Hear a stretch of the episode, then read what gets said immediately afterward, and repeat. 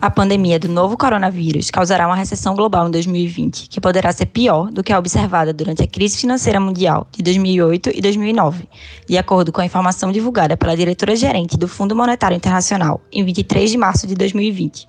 Dando continuidade ao quadro especial do Legal Talk sobre o Covid-19, para debater esse cenário e as soluções jurídicas que podem amparar os empresários nesse momento de crise econômica, convidamos a especialista em direito empresarial e sócia titular de Queiroz Cavalcante Advocacia, Camila Oliveira.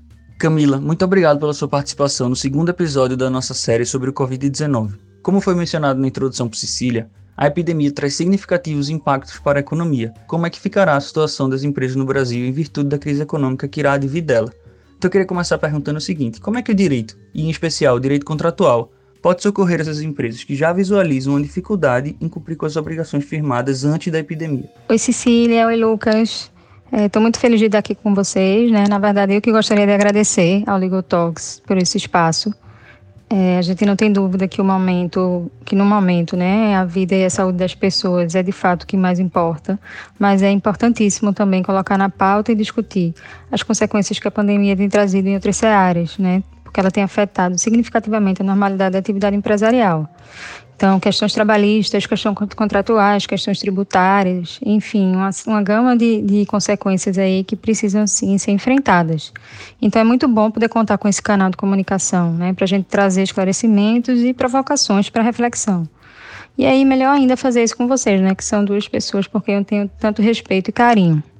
Mas voltando à pergunta, é importante que a gente registre que, se é certo de fato que a gente está passando por um período absolutamente excepcional, cujas repercussões sociais e econômicas elas não encontram nenhum paralelo na nossa história recente, é preciso lembrar que nosso ordenamento jurídico foi construído ao longo da história e, nesse sentido, ele passou por diversas crises, tanto a mencionada por Cecília, é, a crise financeira, né, como as crises causadas pelas grandes guerras mundiais, dentre tantas outras. Então, nós temos sim remédios para casos como o presente, em que um fato superveniente, que não se pode impedir, é imprevisível, altera as bases em que o contrato é firmado e impacta fortemente o seu cumprimento e o equilíbrio contratual. São exemplos desses remédios as previsões de caso fortuito, força maior, a teoria da imprevisão, a teoria da onerosidade excessiva, a possibilidade de quebra antecipada de contrato, dentre vários outros. Né? Esse, todos esses institutos, eles relativizam ou afastam a força obrigatória dos contratos e até mesmo a autonomia da vontade. Então, nessas hipóteses, é, uma vez caracterizada, né, não haverá a necessidade de cumprimento do contrato tal como pactuado. Camila, então, com base em tudo que você mencionou, até fazendo uma retrospectiva histórica, a gente pode concluir que a pandemia do Covid-19 é um fato superveniente para fins de aplicação dessas teorias mencionadas? Não, calma. A conclusão ela não é automática, né? A pandemia ela também não é um cheque em branco, nem anistia em relação às obrigações é, contratadas. Cada um desses institutos, desses remédios que eu falei, bem como os outros que existem no nosso ordenamento e que a gente não está tratando aqui hoje, ele apresenta é, requisitos próprios e efeitos diferentes. Então é necessário, de fato, a análise caso a caso. Mas para a gente conseguir dar uma orientação geral para o ouvinte, é, a gente pode, com base nas consultas que eu tenho recebido dos clientes, é, dividi-los em dois grandes grupos, né? dividir as situações em dois grandes grupos. Um grupo seria aquele formado por contratos cujo implemento ele decorre de uma efetiva impossibilidade de cumprimento da prestação, né, em razão de proibição de atividade, restrição severa, determinada aí, que a gente sabe, né, por poder de polícia, por exemplo, né? É, o outro grupo é formado por contratos continuados em execução, cujo cumprimento vai se tornar significativamente difícil e, oneroso em razão dos reflexos é, da pandemia. Observe que aqui não há uma efetiva impossibilidade é, de cumprimento da, da prestação, mas uma dificuldade em razão dos reflexos, né? Então, esse, esse é o diferenciador, digamos assim, dos, dos dois grupos. Então, no primeiro grupo se enquadram, por exemplo, para ficar mais, mais, a gente ter exemplos mais concretos, é um contrato de investimento, por exemplo, que vai prever a abertura de uma academia, de uma loja determinada, um, um estabelecimento que teve seu funcionamento, sua abertura impedida. Isso é um exemplo, né, durante esse período de, de restrição pelo qual estamos vivendo. Ou, por exemplo, a contratação de produtor, de cantor, de decorador, de locação de imóvel, para realização também de um evento durante um período de restrição que a gente sabe que não pode haver aglomeração e esses eventos já estão cancelados. Né? Então, nesses casos em que há um nexo causal direto entre a pandemia né, é, e a impossibilidade de execução do contrato, e não é a pandemia considerada um caso fortuito, um fortuito do próprio negócio, configura-se sim a hipótese de caso fortuito força maior. Então, como não há é, responsabilidade em princípio, né, é, do devedor, ele não vai responder pelos, pelos prejuízos decorrentes é, desse descumprimento contratual. Isso acontece, só para ser claro, que se ele não houvesse por ele se responsabilizado contratualmente, certo? Esse finalzinho é bem importante, porque não é raro que em contratos empresariais uma parte ou até mesmo as duas, elas renunciem a esse direito que é previsto no Código Civil. Assim, só para a gente sintetizar, se não houver previsão em contrato em sentido diverso, não terá esse devedor que pagar multa, juros moratórios nem indenização por perdas e danos, certo? Em caso de impossibilidade real de, de cumprimento da prestação.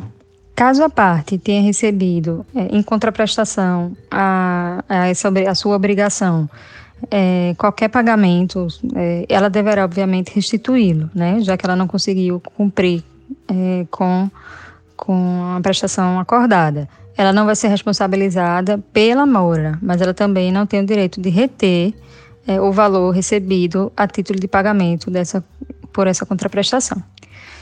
Além disso, haverá ou a suspensão do cumprimento da obrigação ou a rescisão do contrato. O que vai determinar isso é se o impedimento for temporário e superada a pandemia, as partes ainda têm o interesse né, na, na prestação do serviço, ou seja, no cumprimento da obrigação acordada, poderá haver essa, essa suspensão e a manutenção do, do vínculo contratual. Né?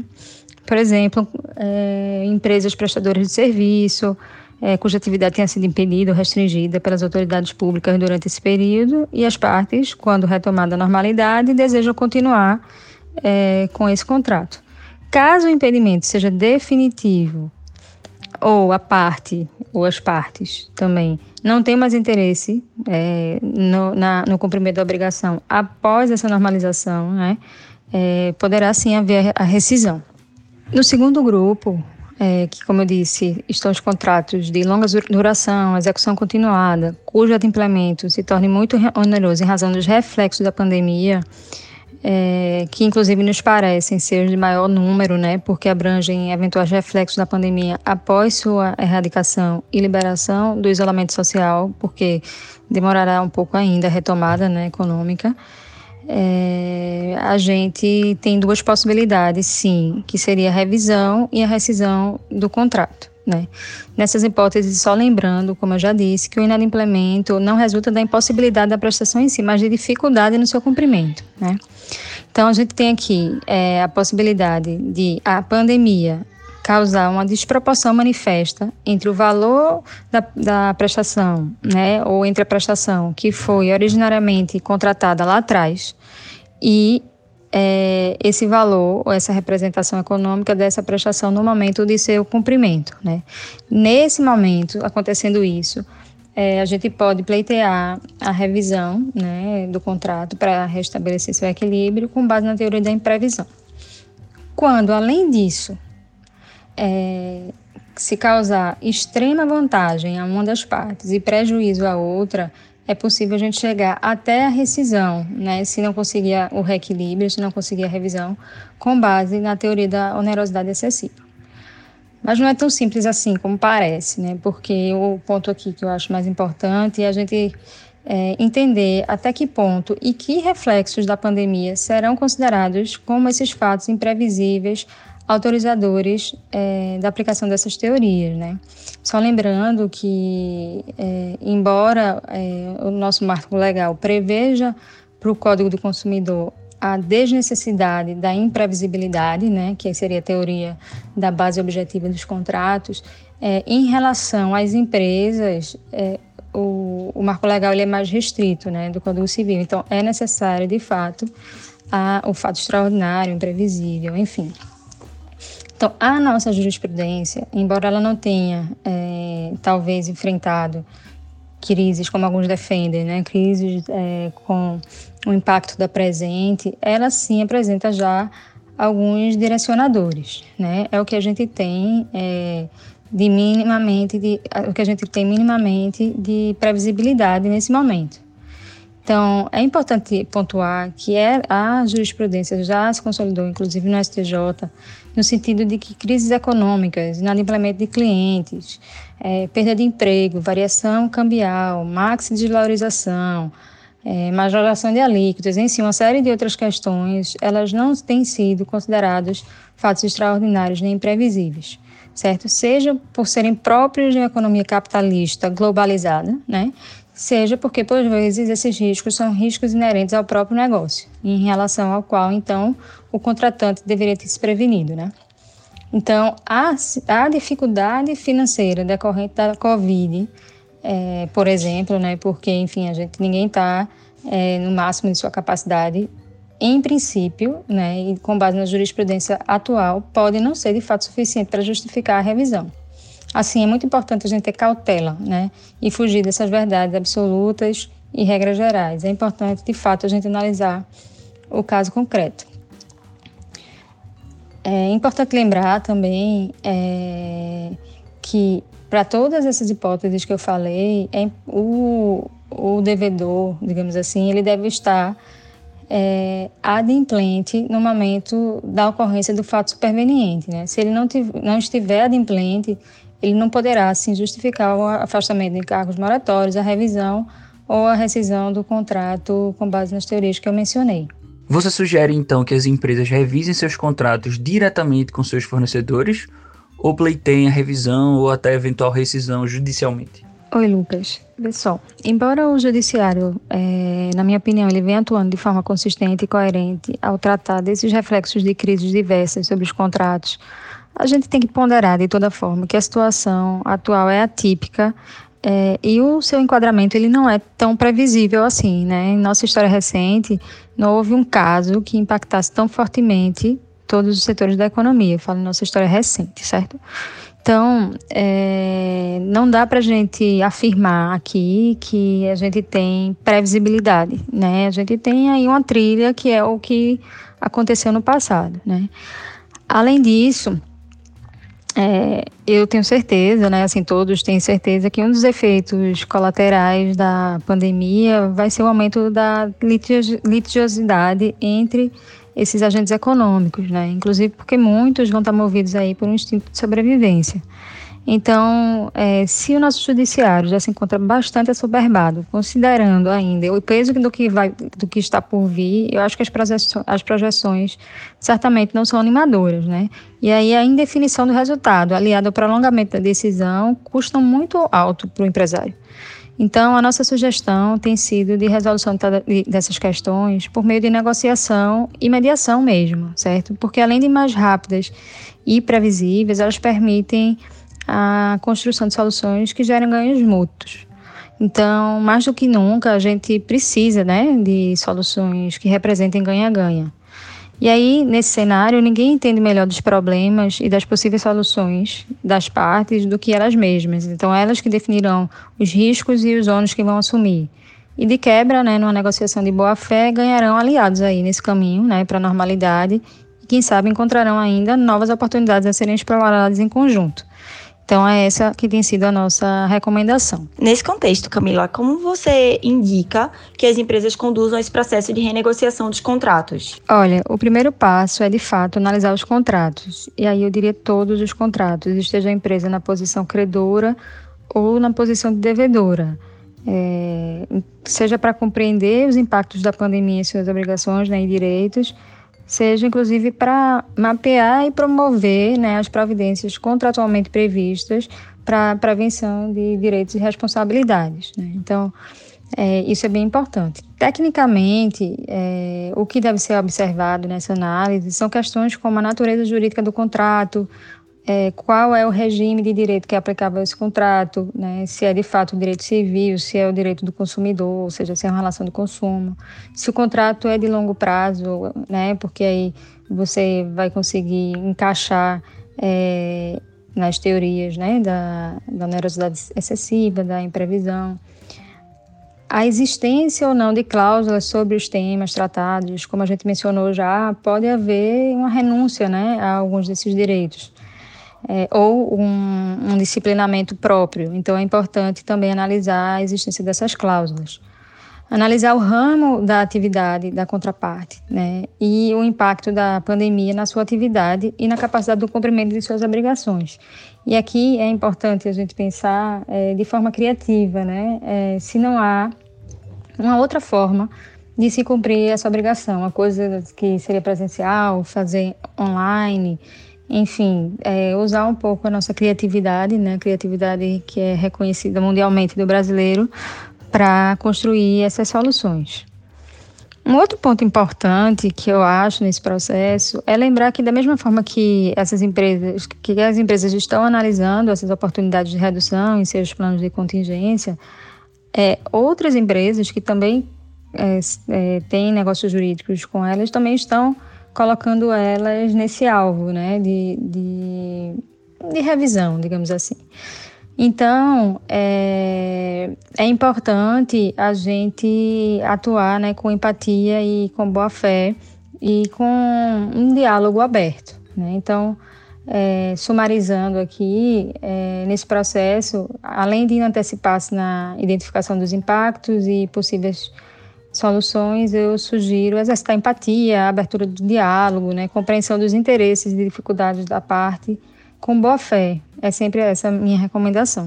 E agora, em relação aos contratos que estão sendo firmados durante a pandemia, quais são os cuidados que as partes devem ter? Eu diria que um primeiro alerta a ser feito é que esses contratos é, que estão sendo celebrados ou aditados né, em meio à pandemia, eles não poderão contar com a possível revisão, rescisão, é, em razão de reflexos é, do coronavírus, né? Porque hoje a gente já vive um cenário é, de maior previsibilidade dos efeitos econômicos e sociais dessa crise.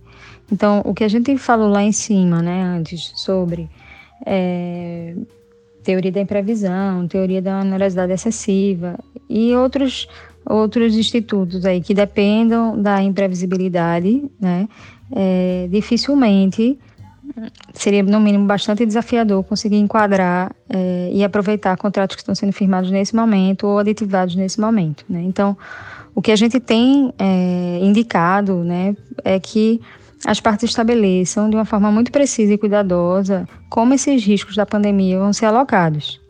E aí, é, isso passa tanto por estabelecer compromissos de performance, entrega, valor, dentre outros, a evolução ou involução da pandemia, como também prevê esses efeitos dentro das, dentre as hipóteses de revisão ou de rescisão do contrato, com e sem penalidades, né? Então, tratar de forma detalhada e expressa dos riscos da pandemia nos contratos.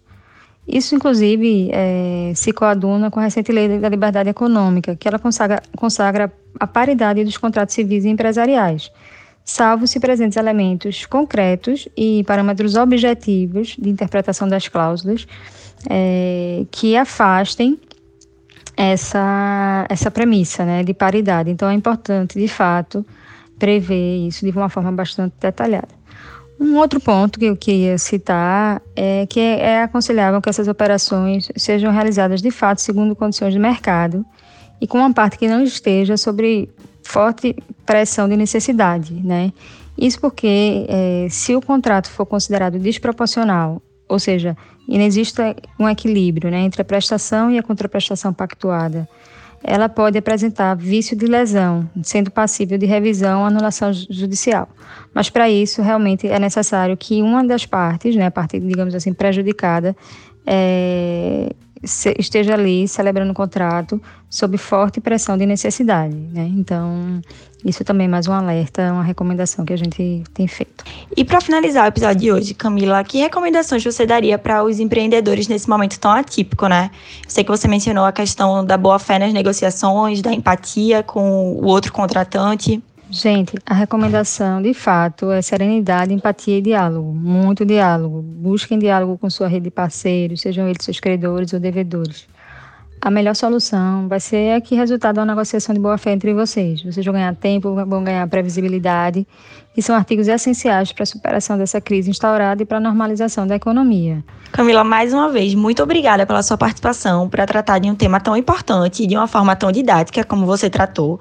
Eu e Lucas estamos muito felizes com essa oportunidade de entrevistar você, que é uma pessoa que nós dois também admiramos muito, uma referência na área em que atua e também de profissional. Camila, muito obrigado. E a gente relembra que para mais informações, vocês devem ficar atentos às nossas redes sociais. Nós estamos sempre atualizando com novas informações e com materiais com soluções jurídicas que podem mitigar os impactos do Covid-19. Não deixe de conferir o primeiro episódio da série, que foi com Bianca Dias, abordando os impactos sobre direito ao trabalho. E a gente já adianta que ainda essa semana nós vamos ter um outro episódio com Lucas Chavalcante, que é sócio-gestor do Queiroz Chavalcante, que vai falar sobre recuperação de crédito, solvência de empresas, negociação de dívidas, então, vários temas que estão ligados com o que Camila falou hoje. Então, confira, acompanhe nossas redes sociais. Nosso Instagram é o QCAOficial. Lucas Sessi, é, mais uma vez, eu agradeço aqui o espaço, parabenizo pela iniciativa, foi excelente, né? A gente está junto aqui conversando sobre esse tema. E contem comigo sempre que precisarem, porque somente juntos mesmo nós vamos conseguir atravessar esse período tão desafiador. Um abraço bem forte para vocês. thank you